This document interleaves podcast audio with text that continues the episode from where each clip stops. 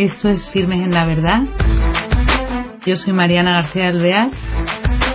Voy a empezar con las entrevistas.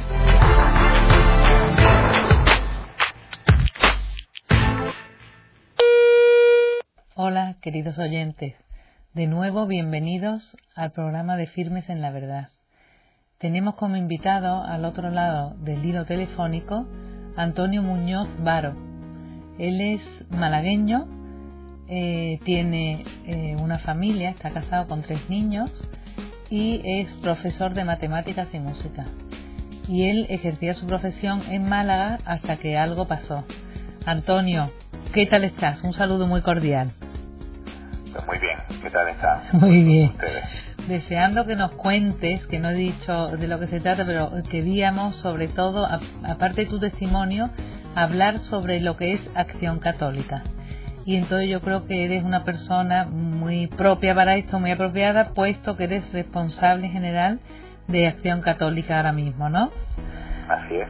Bueno, pues cuéntanos un poco tu trayectoria eh, antes de empezar eh, en Madrid con tu trabajo. Bueno, pues nada, yo soy de la diócesis de Málaga y bueno, siempre he estado trabajando en, en parroquias de mi diócesis.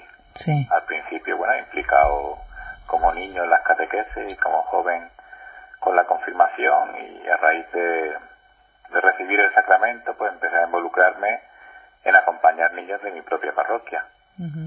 A partir de ahí pues me vinculé a, lo que era también acción católica para, para trabajar de manera asociada sin perder el carácter parroquial y, diocesano propio de la normal en la iglesia. y y nada, pues aparte de, toda esta dedicación pastoral, pues como habéis dicho, me dedicaba allí a dar clases de fundamentalmente de matemáticas en un centro religioso de secundaria a alumnos de entre 16 y, 18 años. ¿Y estabas contento? ¿Tenía, ¿Tienes vocación en tu trabajo de profesor? ¿Y, y cuándo te casas? ¿Cuánto tiempo ejerces de, de maestro antes de casarte?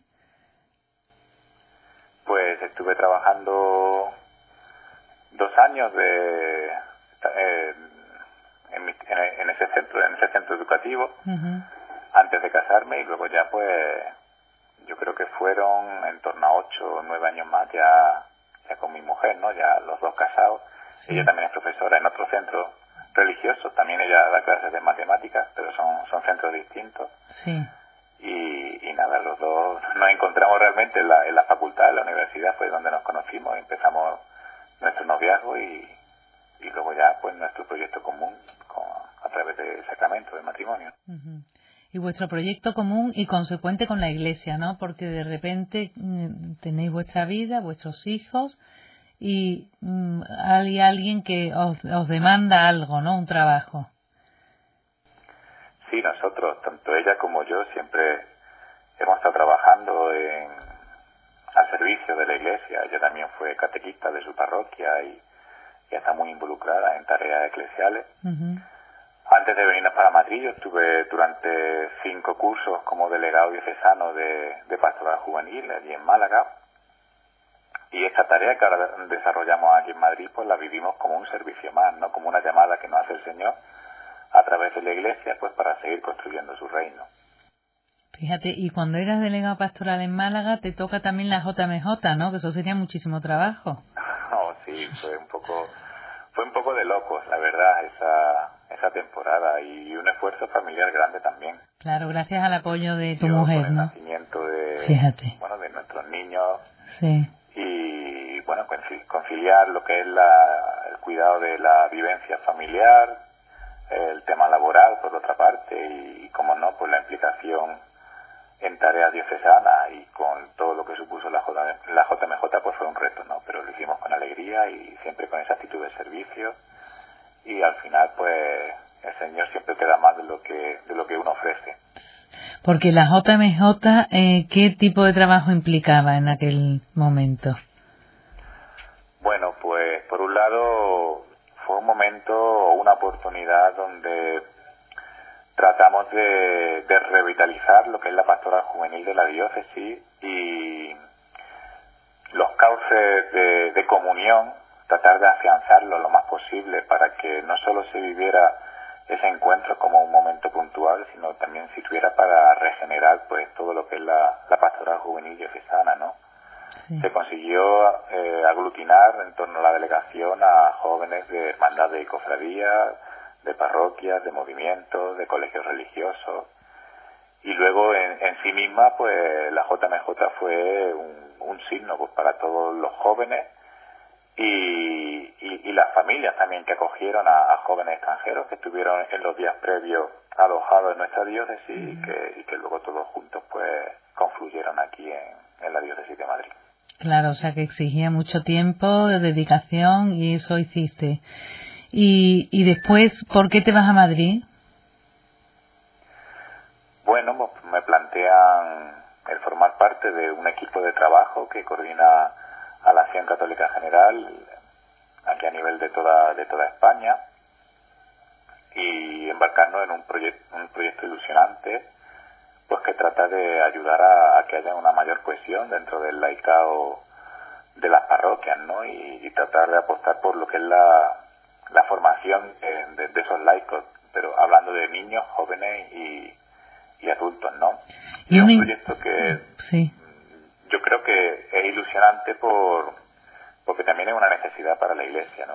Muchas veces en mi recorrido como delegado de juventud en la diócesis de Málaga, pues advertía que, que muchos jóvenes colaboraban en, en todas las actividades que proponíamos con gran voluntad, una vivencia profunda de su fe, pero que luego mm, no tenían un espacio muchas veces o no encontraban más bien un espacio en las parroquias donde poder profundizar en ese en ese encuentro con Jesús, ¿no?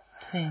Y en eso estamos, en tratar de que las parroquias tengan esos espacios, esos grupos de vida donde la gente pueda pueda orar, pueda pueda profundizar en los contenidos de del catecismo y, y luego también comprometerse en lo que es la construcción del reino, ¿no? Oye, un inciso, porque antes que nada quería también, hay personas que no sabrán lo que es acción católica. ¿Puede explicar un poquito lo que eso significa, ¿Hace? Pues la acción católica es una asociación de laicos que nace de la propia Iglesia, eh, con la idea de, de responder un poquito a, a, crear o, generar una vinculación entre los laicos habituales de, las distintas parroquias que tiene una diócesis, ¿no?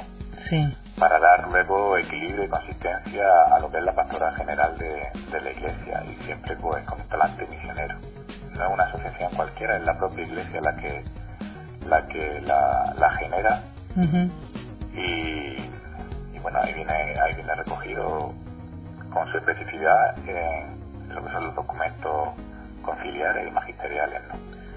es como a nosotros nos gusta, igual que, que Caritas se entiende como, como una cosa más dentro de las parroquias, como un, miembro habitual que se dedica a todo el tema de la, de la caridad cristiana para, para, avivar esa dimensión fundamental en nosotros que, que, no, que no podemos renunciar a ella, por supuesto, pues desde el punto de vista laical, ¿no? de, de los laicos que están normalmente trabajando en las parroquias, pues una oportunidad para, para trabajar desde la comunión de manera social. Muy bien, o sea que cada parroquia, eh, si algún joven, alguna persona adulta, alguna, algún niño eh, necesita o quiere, demanda eh, funcionar, hacer pues actividades como has nombrado tú, de oración, de formación, ¿se supone que va a encontrar en cada parroquia personas de acción católica? ¿O, en eso, en eso estamos trabajando, que la acción católica realmente pues sea una asociación que tenga un carácter representativo en la diócesis, que no se quede eh, únicamente en una o dos parroquias, sino que de forma habitual pues pueda ser una plataforma de, de comunión y, y de enganche pues, para muchos laicos que están trabajando ya en, en sus parroquias. Es que es verdad que suena una cosa como de, de los abuelos, ¿no? Lo de acción católica. Parece que es algo que fue y que ya no lo es. Y, y tú lo que estás intentando ahora es reavivarlo, ¿qué? Así es, un poco por regenerar eh, y, luego también actualizar ¿no? a lo que la, la Iglesia hoy necesita, pues algo que ha sido propio de, de ella misma ¿no? durante, durante más de 100 años. ¿no? Claro.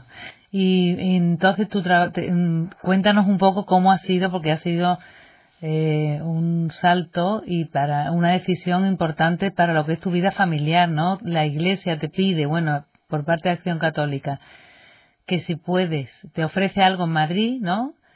Y mm, no, ¿cómo, ¿cómo lo tomas? Porque eso es duro, ¿no? Cuando tú estabas trabajando, estabas con tu familia, estabas con tu mm, ciudad, con, en fin, amigos, y de repente te ofrecen algo. ¿Y cómo, cómo lo ves tú? ¿Cómo lo enfocas en tu vida?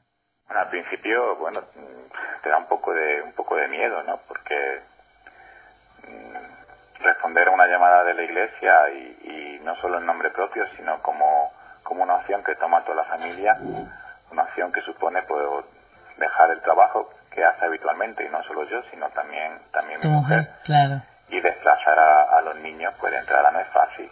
Es desarraigarte de tu tierra dejar allí a, al resto de tu familia a tus padres a, los primos de los niños a, los amigos no y, y, bueno en cierto modo es tirarte tirarte un poco a la, a la piscina y, y dejarte llevar por por una llamada que en el fondo viene bueno que en el fondo ¿no? y en la realidad viene viene de Dios no pero haciéndolo desde la fe, desde la confianza en, en el Padre, luego uno mismo ve que, que, bueno, que, que no es para tanto, que, que no es, que no es ni, un drama, ni mucho menos, sino que eh, aquí estamos igualmente felices, aquí también incluso familiarmente ganamos otro otro tipo de otro tipo de cosas y, y lo vimos también como un regalo, como un paso más en nuestra vivencia de la fe.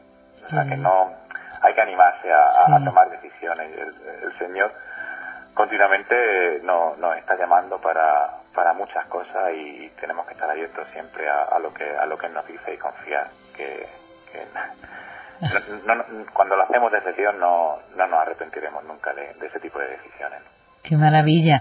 O sea que, mm, eh, aparte, eso, cuando sean cosas que cuestan, pero hay, está Dios por medio, ¿no? Eso es como garantía de que ese paso va a ser algo mejor, ¿no? Enriquecedor siempre. Sí, sí, sí. Y entonces tú empiezas en Madrid y, bueno, buscas colegio para los niños y todo esto. ¿Y qué te, qué te ofrecen? ¿Qué, ¿En qué consiste tu trabajo? ¿En revitalizar esto en lo que tú estabas antes? Porque tú en la parroquia siempre trabajabas dicho, ¿no? Pero ahora es de otra manera el trabajo. Me imagino que más complicado, ¿no? Porque si te exige tiempo completo. Sí, porque ahora eh, realmente se ha, creado un, proyecto nuevo, una, una reconfiguración completa de lo que era la, acción católica general, ¿no? Y eso supone, en un primer lugar, eh, fundamentar lo que se pretende, ofrecer materiales concretos que luego puedan servir para, para el día a día de, de, los grupos parroquiales, a todos los niveles, a nivel de oración, a nivel de formación, y también alimentando el, el carácter misionero. Y luego pues coordinar lo que lo que va surgiendo. También ahora estamos un poco como mm, en un momento también de mucha presentación no es bonito porque porque lo que presentamos parece que, gusta y que, y que está en sintonía con lo que también la gente necesita. Entonces allá por donde vamos y, nos movemos a nivel de toda España en un año pues gran parte de las diócesis españolas, la receptividad eh, está siendo muy buena y eso pues te anima a, a seguir trabajando, ¿no? Pero sigue habiendo todavía cosas que afianzar y, y, por, y por supuesto eh, materiales y recursos a concretar para que realmente esto redunde en, en la vida de las personas que están ahora mismo ligadas a las parroquias. Entonces, lo que hacéis es ofertar a las parroquias eh, documentación o qué, o qué es lo que hacéis? Eh, dais... proponemos que las parroquias eh, se organicen en torno a grupos de vida cristiana. Sí. Muchas veces lo que ocurre es que las parroquias se organizan en torno a los servicios que ya se dan.